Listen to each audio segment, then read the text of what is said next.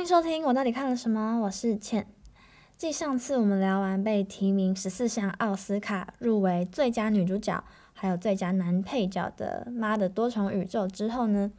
这次呢要来跟大家分享相反的，它是入围了最佳男主角和最佳女配角的一部作品，叫做《我的金鱼老爸》。不只是中文名字，我觉得连英文名字听起来也都还蛮无聊的。不过这部电影相比《妈的多重宇宙》来说的话，剧本单纯，然后场景其实也蛮单纯的。那我先跟大家稍微讲一下故事。不过我觉得我故事其实也写的有一点点爆。对，如果你其实还没有看过这部电影的话，你可以说不定看完之后再来听听讲。那我现在先开始跟大家讲一下剧情的部分。那他是在讲一个住在二楼公寓的线上课程的写作讲师，他叫做 Charlie。那他以镜头坏掉为由，他从来没有开过镜头跟学生上课，也因此其实没有一个学生看过他长什么样子。这就带出了他其实非常在乎着别人的眼光，因为实际上他的真面目就是个站起来像山一样这么大的油滋滋的胖子。他的肥肉跟肥肉之间有非常多的霉菌，然后他也因为体重过重，背也痛，脚基本上也无法站立，需要用拐杖和轮椅才能够移动。常年都是他的好友兼照顾者 Liz 每天来确保他的起居，所以他基本上也是足不出户的。直到了 Liz 发现他的血压高，有心脏衰竭的问题，随时有可能死去。她才决定要联系九年前因为她的男朋友而选择离开的这个青春期的女儿。那带着愧疚还有充满耐心的那一面呢，去面对女儿她的火爆的一言一行啊，并且帮她写作文。那也因为女儿的出现，她其实就引领了其他原本生活里没有的角色。包括他的前妻，然后一位传教士，还有他死去的男友，带来了一些隐藏关系的牵扯。Charlie 他说到最后想做一件对的事情，可是，嗯，在他的最后这几天，其实好转跟低落是不断的轮回的。他在各种对话之中，再次的将自己埋回了庞大的躯壳里，开始怒吃披萨和喝可乐，回到。因为前男友死了之后的无限消极，觉得吃死自己也没有关系。不过这样子的来回付出，也都让他渐渐的发现，嗯，回报是更加的真实。因为女儿，所以他开始听到前妻讲关于她男友的一些小插曲。然后因为传教士，他也确信了，其实女儿是打从心里想要帮助其他人的。他在嗯临死之前讲到说，人没有办法不去在乎其他的人。他其实有讲到，我们每一个人呢，都像是白鲸记里面的那个白鲸，在大海中等待着别人来理解自己，然后去知道自己人生的挑战就是要化解孤独，然后放下武器去敲敲对方，敲敲自己的心门，对。所以最后，最后故事的最后，Charlie 也像完成了心愿一样，进入了海中，得到永生。好，不好意思，其实这就是口爆的一部分，好好细节。对我觉得电影有趣的是，他将舞台剧翻拍成了电影，然后基本上是用人物开门出现来带动剧情。他们也的确像是 Charlie 生命中的过客，不断的穿梭在他的生命故事里面。但是也因为 Charlie 他真的有一点庞大，所以在画面上看起来就真的会觉得有一点窒息的感觉。因为毕竟我们在电影院里面，所以当时我是真的有一种走出这个戏院才有一种得以呼吸的错觉。然后我一开始也以为 Charlie 的这个身躯呢是演员真的把他吃胖的，后来证实不是，他是透过美术设计啊来达到这样子的视觉效果。但与此同时，我其实也真的在看完之后觉得肥胖真的非常恐怖。这里讲的肥胖已经不是嗯，可能隔壁桌的女同事说什么哦，最近好胖啊，中午想要少吃一点，这种就是他明明就很瘦之类的。对对对，我不是在讲我一个人，他的肥胖是那种真的是嗯生病了的那种胖，所以他没有办法。蹲下来啊，无法弯腰，然后要拉杆子，用推拉力才能够躺上床，甚至拿桌上的东西都要用夹子去拿，就是看起来就会觉得生活真的是非常的不方便。题外话，在这边跟大家说，如果你有强迫症的朋友，看这部片可能会真的不是很舒服，因为画面就是一直在家里，然后你看着 Charlie 他打手枪之后，立刻拿手机。我整个快要发疯了，然后吃披萨之后手摸衣服开始打键盘，东西乱七八糟，然后又油腻腻的样子，就会开始无法想象那个空间的味道，然后也非常想要穿过荧幕去把它收拾。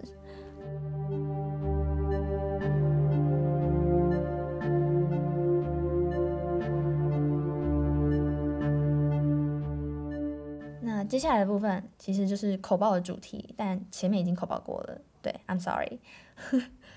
演员的部分，除了布兰登·费雪，他的演技真的是非常令人动容，加上剧场的音乐搭配，当他一讲出那些心如刀割的台词的时候，你就会忍不住赞叹。然后，其实我觉得非常可惜的是，我当下看跟故事其实有一点抽离，不然我觉得我的眼泪应该会喷出来吧。大家如果去看的话，就会发现那些鼓的声音，就是会随着他的情绪带动。然后我觉得某几个时刻真的是你无法想到其他的，就觉得哇，这个音乐跟这个演员的戏剧搭配真的是一百分呢。而且我必须要说，我真的非常非常非常非常非常看好最佳女配角这个周红，每一个她演的这个例子。的叹息带出来的复杂情绪都非常的令人深刻，然后他的每一个眼神都会让我觉得我真的可以明白他多么的疲惫，可是又不忍心放下哥哥这个情人的心情。看到他流泪，你甚至会忍不住想要去帮他擦掉，或者是想要知道说为什么他要哭呢？她就是一个这么演技高超的女演员，奥斯卡，我就是帮她加油。当然，C D 也不用说，你们看过那个《怪奇物语》的，应该会对他非常印象深刻，还是里面的 Max。我当时呢，就是看到他上 Jamie 的节目，然后分享这部他演出的作品，然后只是看到短短的预告，我就被这样子的张力吸引。他演技当然是不在话下，然后我刚好也想要借此来问问大家，关于 Ali 在里面告发传教士，却弄巧。弄拙成巧这件事情，对。那主要的口报内容，我想跟大家分享三个。第一个是告发，A 莉在传教士诉说自己深层的心情啊，关于爸妈，关于他偷了钱，关于他其实只是出自于想直接的帮助那些人的心情而去做这些事情的时候，A 莉他录下了音，然后告诉了传教士的爸妈。本来以为自己无家可归的传教士，突然就被叫回家了，说这根本其实只是小事，不用想太多。因此，当时传教士就跑到 Charlie 这边，然后又惊又喜的跟他讲了他的女儿的事情。Charlie 那时候听到这件事情，整个惊喜万分，然后觉得我的女儿还是会去帮助其他人的，她是会帮其他人创造幸福的人。我一直自始至终都相信着她。我做的是对的这一面，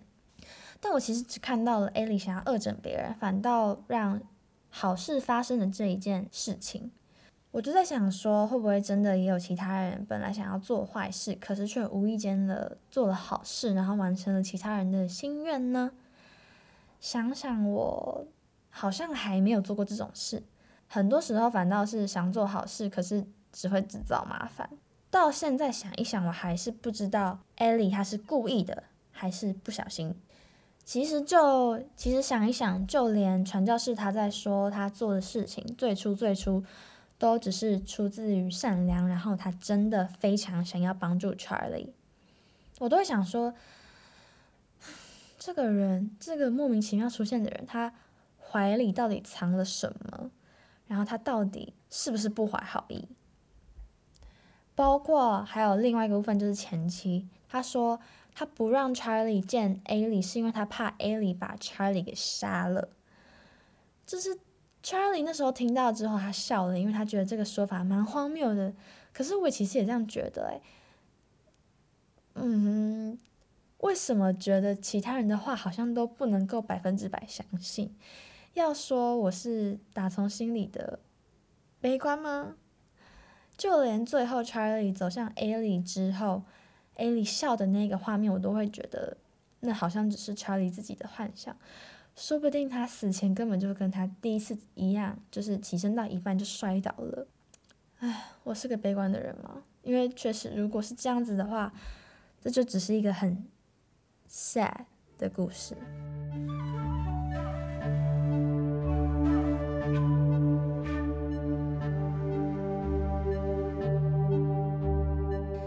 来第二个，我们来讨论肥胖这件事情。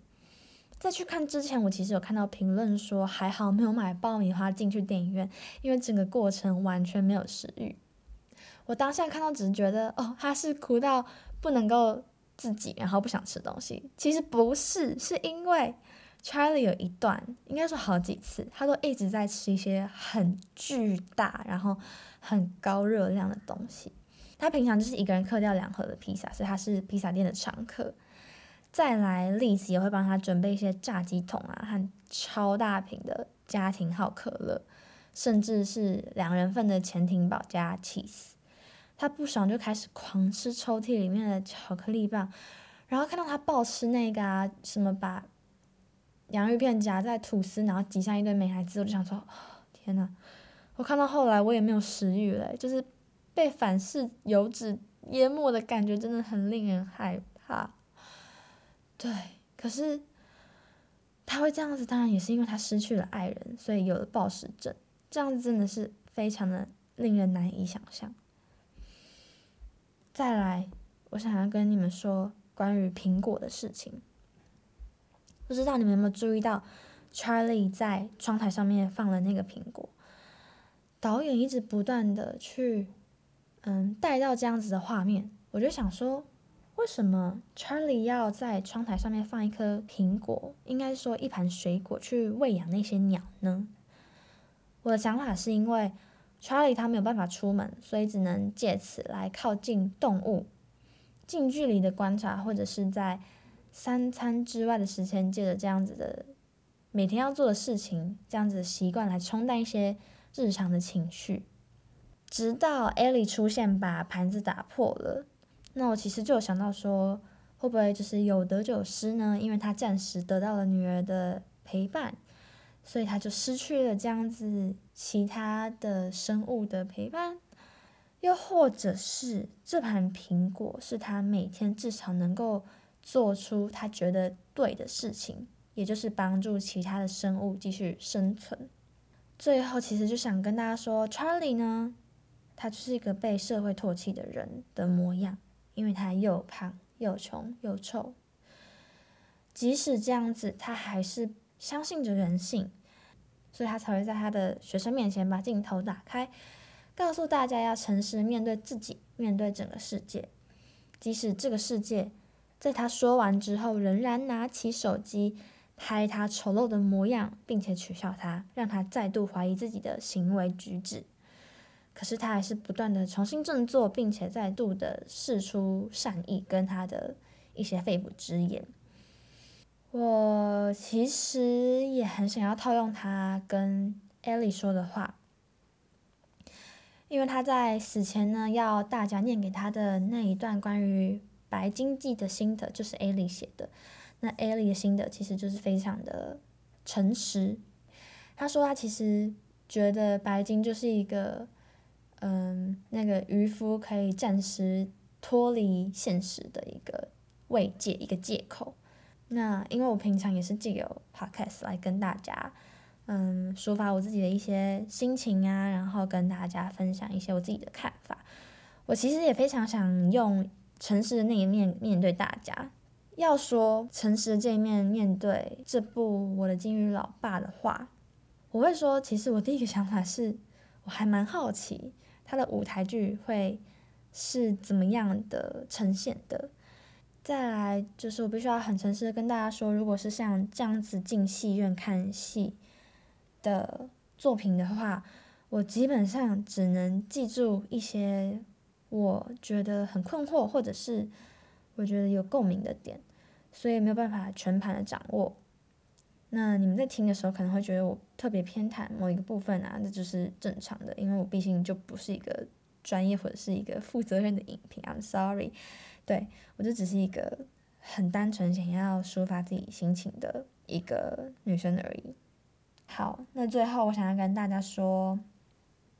嗯，讲到金鱼，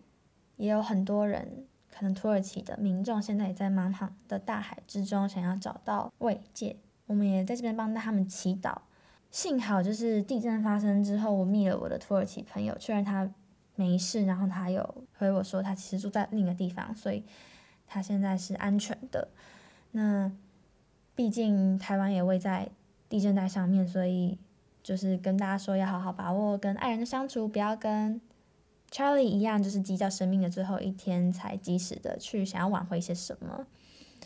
那我也想跟大家分享说，可以到 AKUT 这样子的救援协会做捐款，他是那个时候九二一最先抵台的救援队，而且他的捐款步骤我觉得非常的简单，所以推荐给大家。那么如果有任何想法想要跟我分享的话，也欢迎到 Apple Podcast 或者是 Mixer Box 留言告诉我哦。那我是倩，期待我的下次诚实的分享吧，大家下次再见。